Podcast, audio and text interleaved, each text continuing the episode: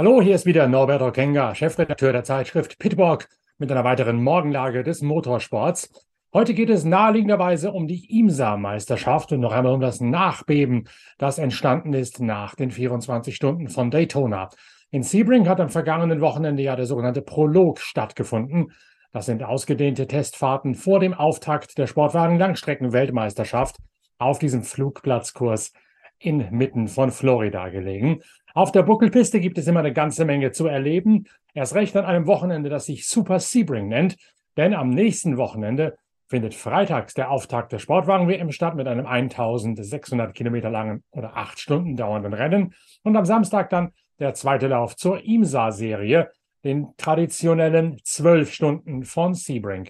Ich werde am Mittwoch nach Florida fliegen, um für euch in jeder Menge Podcasts auch in den Videos zur Morgenlage des Motorsports und natürlich in Sachen Hintergrundberichterstattung für die nächste Ausgabe der Zeitschrift Pitwalk vor Ort zu recherchieren, vor Ort tätig zu sein und euch auf allen Kanälen der Pitwalk Collection mit aktuellem und hintergründigen aus Sebring zu versorgen, um nicht zu sagen zu bombardieren. Den Maßstab haben wir ja schon gesetzt mit dieser Ausgabe hier, mit Heft Nummer 71, das es immer noch zu kaufen gibt im gesamten deutschsprachigen Raum. Da haben wir die große Hintergrundgeschichte zur Technik der neuen LMDH Fahrzeuggeneration drin. In keinem anderen deutschsprachigen Medium erfahrt ihr so viel über diese neue Fahrzeugklasse, die in Sebring auch in der Weltmeisterschaft debütieren wird, wie in diesen 180 Seiten insgesamt der neuen Ausgabe der Zeitschrift Pitwalk. Wir haben eine Kolumne von Simon Pagino, dem Siegfahrer der 24 Stunden von Daytona, der euch schildert, wie so ein Auto sich fährt, wir haben einen Konzeptvergleich der einzelnen LMDH-Modelle von Porsche, Cadillac, Honda, Acura und von BMW. Und wir haben eine große Hintergrundgeschichte mit den Teamchefs Roger Penske, Chip Ganassi, Bobby Rahal, Jim Mayer, all die Leute, die in der LMDH-Szene in Amerika was zu melden haben, kommen hier im neuen Heft der Zeitschrift Pitwalk ausgiebig zu Wort. Kann sich nur lohnen, sich diese Ausgabe noch schnell zu bestellen über die Internetseite pitwalk.de oder sie im gesamten deutschsprachigen Raum irgendwo für 9,80 Euro im Einzelhandel zu kaufen. Gibt es überall dort, wo es gute Zeitschriften gibt und ist die ideale Vorbildung für die zwölf Stunden von Sebring, für Super Sebring am kommenden Wochenende. Das wollte ich aber eigentlich alles gar nicht sagen, sondern ich wollte auf den Skandal von Daytona hinaus, nämlich auf die nachträgliche Bestrafung vom Siegerfahrzeug, vom Meyer Shank Racing Acura Honda von Tom Blomqvist, Colin Brown, Helio Castroneves und Simon Pagino.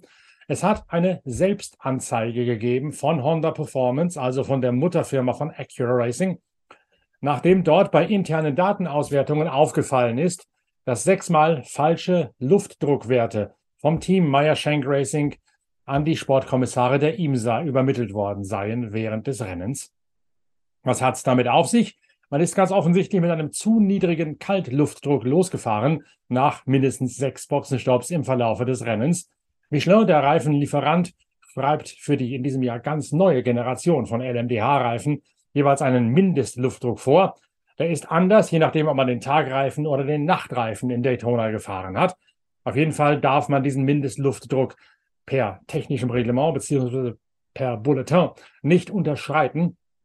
Wenn man ihn unterschreitet, verschafft man sich einen Vorteil der Gestalt, dass der Reifen dann mehr arbeiten kann, wenn der Luftdruck niedrig ist und der Reifen weich und kalt wird und sich deswegen schneller aufhitzt.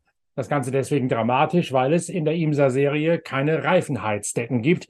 Man also immer mit kalten Reifen losfährt und in der ersten Runde möglichst schnell sehen muss, dass man auf Kluten kommt, sprich die Reifen schnell auf Temperatur kriegt. Dann minimiert man den Zeitverlust des griparmen Herumrutschens in der ersten Runde. Wenn man jetzt mit niedrigerem Kaltluftdruck losfährt, als das das Reglement eigentlich vorsieht. Dann kann man mit dem Reifen mehr arbeiten und kann entsprechend schneller den auf Temperatur bringen über die Walkbewegungen und über das Fahren gegen die Bremse. Das hat Meyer Shank Racing gemacht, hat sich damit einen Vorteil verschafft bei den Fahren aus der Boxgasse heraus in den jeweiligen sogenannten Outlaps. Und das ist negativ aufgefallen. Bemerkenswert ist, dass es eine Selbstanzeige von Honda Racing, Honda Motorsport Nordamerika gewesen ist und nicht etwa den Sportkommissaren der IMSA aufgefallen ist. Und weil das der Fall ist, weil es nicht innerhalb der Protestfrist nach dem Rennen bei der technischen Nachkontrolle aufgefallen ist oder bei der Datenauswertung vor Ort, gibt es auch keine drakonische Strafe, sprich keinen Punkteverlust, keine Aberkennung des Sieges, wie es normalerweise statthaft gewesen wäre bei solch einem Vergehen.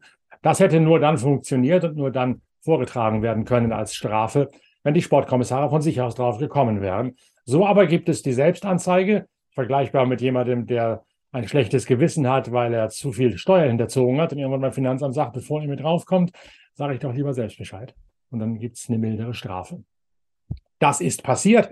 Meyer Shank Racing hat sich prophylaktisch vom technischen Direktor Ryan McCarthy getrennt.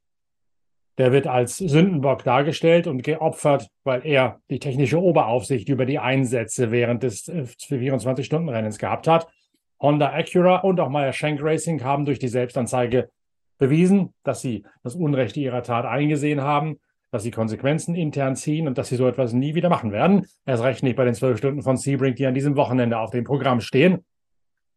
Was bleibt, ist ein Verlust von so und so viel Punkten, irgendwelchen anderen drakonischen Maßnahmen. Es gibt dann einen ganzen Katalog, der allerdings auf die reine IMSA-Serie, zumindest auf die relevanten Championate für die Fahrer, keinerlei Einfluss hat. Teamchef Michael Schenk ist auch auf Bewährung im Fahrerlager. Er ist nicht auf Bewährung draußen, er ist auf Bewährung drinnen sozusagen, nämlich im Fahrerlager. Wenn er sich nochmal was zukommen lässt, zu, zu Schulde kommen lässt, innerhalb des nächsten halben Jahres, dann wird er rausgesnickt und verliert seine Akkreditierung, seine Zulassung, genau wie auch das ganze Team.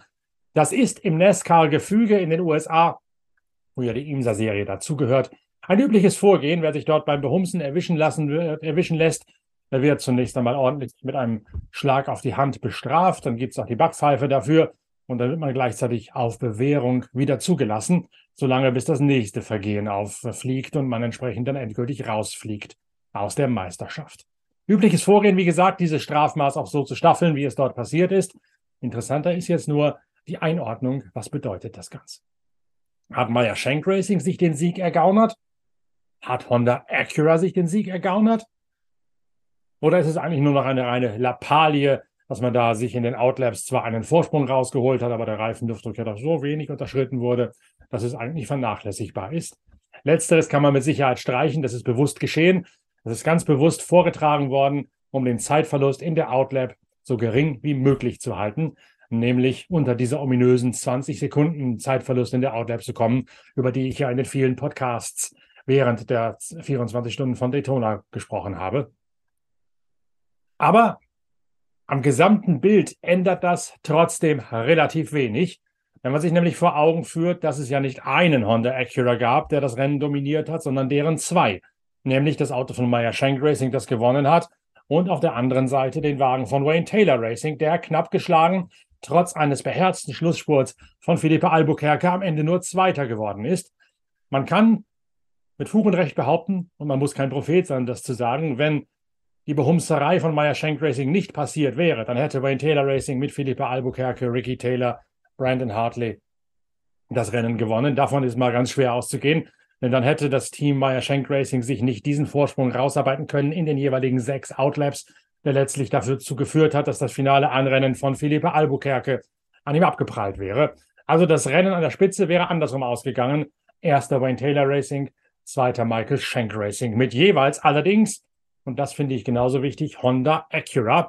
Denn am prinzipiellen Kräfteverhältnis, dass die Honda Acura die schnellsten gewesen sind, zumindest in Daytona, daran ändert diese Reifenluftdruck-Trickserei von Meyer Shank Racing nicht das geringste. Dazu war auch der zweite Wagen von Wayne Taylor Racing einfach zu stark. Der ist ja zurückgekommen von einem Drei-Runden-Rückstand. Ihr erinnert euch an den Wechsel der einen Schelle beim Einlassstutzen in den Öl, für, in den, in den, äh, für den Ölvorrat im Motor, dass er deswegen behind the wall, also ins Fahrerlager musste und viel Zeit verloren hat. Mit der richtigen Taktik, mit dem Zurückrunden während Gelbphasen, aber auch mit dem reinen Tempo hat Wayne Taylor Racing es vor allen Dingen mit Philippe Albuquerque und Ricky Taylor am Volant geschafft, diesen Rückstand wieder einzudämpfen und direkt auf Schlagdistanz zu bleiben mit dem später siegreichen Behumser Auto von Michael Schenk Racing. Das heißt, das Rennen wäre andersrum ausgegangen, aber die Überlegenheit der Honda Acura, die ist nach wie vor zu konstatieren. Und das hat eben auch nichts mit dieser Behumserei zu tun. Warum der Acura so überlegen ist, da kann ich nur noch mal wieder auf diese Ausgabe unserer Zeitschrift Pitwalk verweisen. Denn da ist jedes einzelne Konzept der LMDH-Autos analysiert und aufgeschrieben. Und ein ganz besonders großes Kapitel ist logischerweise dem Siegerwagen der 24 Stunden von Daytona gewidmet. Da steht viel drin, über das Steuergerät, über den Motor, über die Notprogramme, über die Umsetzung der ganzen Geschichte und auch über die Getriebeschwierigkeiten, die es gegeben hat. Und das Ganze eine ideale Ergänzung sicherlich auch zu dieser Morgenlage des Motorsports, zu der ich euch zunächst einmal wieder herzlichen Dank ausspreche, dass ihr dabei gewesen seid. Die nächste Morgenlage des Motorsports am Tag vor meiner Abreise nach Sebring, die dreht sich dann bereits um den Prolog, der am Wochenende gefahren worden ist, mit durchaus interessanten Erkenntnissen. Mehr dazu am Dienstag. Am Mittwoch geht es dann los nach Sebring.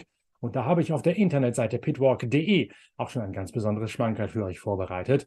Schaut da mal rein, pitwalk.de, und schaut oben rechts auf den Punkt Pit Live und dort unter Bilder des Tages.